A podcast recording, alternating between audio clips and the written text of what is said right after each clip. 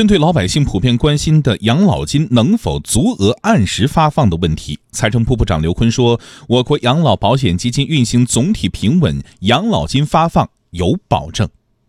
今年的一到七月，基金收入是二点二万亿，支出两万亿左右，当期的收支结余是两千多亿，累计结余五万亿左右，是可以保证养老金的发放的。”刘昆说，考虑到人口老龄化程度的加剧和人口流动不均衡等因素影响，财政部将加大养老金中央调剂力度，全面推开划转部分国有资本充实社保资金，加大中央财政对基本养老保险基金的补助力度，加快养老保险全国统筹的进度，确保亿万人民老有所养。